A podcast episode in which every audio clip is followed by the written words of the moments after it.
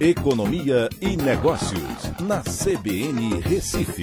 Oferecimento Cicred Recife e Seguros Unimed. Soluções em seguros e previdência complementar. Olá, amigos, tudo bem? No podcast de hoje eu vou falar sobre. Pois é. Você sabia que mais da metade da energia prevista para entrar no sistema em 2022 será das fontes eólica e voltaica?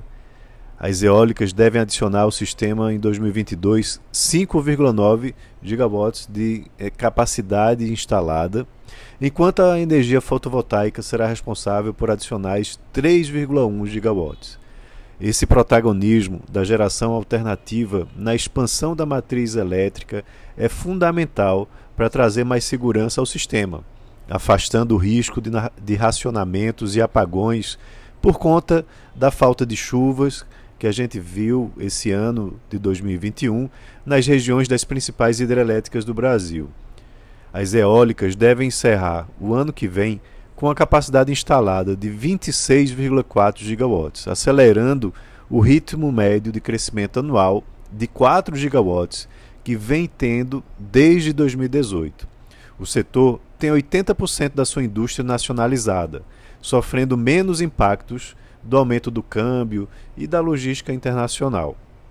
Já a energia fotovoltaica tem apresentado um crescimento muito voltado à geração distribuída, com 62% da, da potência atual contra 38% das usinas de grande porte. O segmento deve encerrar 2021 com 12,5 gigawatts de capacidade, um crescimento de 50% na capacidade total em um único ano. Esse é o segundo ano consecutivo em que os sistemas de pequeno e médio porte superam as usinas de grande porte no mercado. A população tem investido muito mais do que as contratações federais nesse período recente e deve continuar aumentando com a aprovação do marco legal para geração própria. Vale lembrar que o câmbio alto, a crise de containers, falta de insumos chineses que dominam o mercado, e uma demanda internacional também aquecida são algumas das preocupações no investimento em energia solar. Apesar disso, a previsão de contas 21% mais caras em 2022, contas essas de energia elétrica, ajuda a manter o mercado aquecido.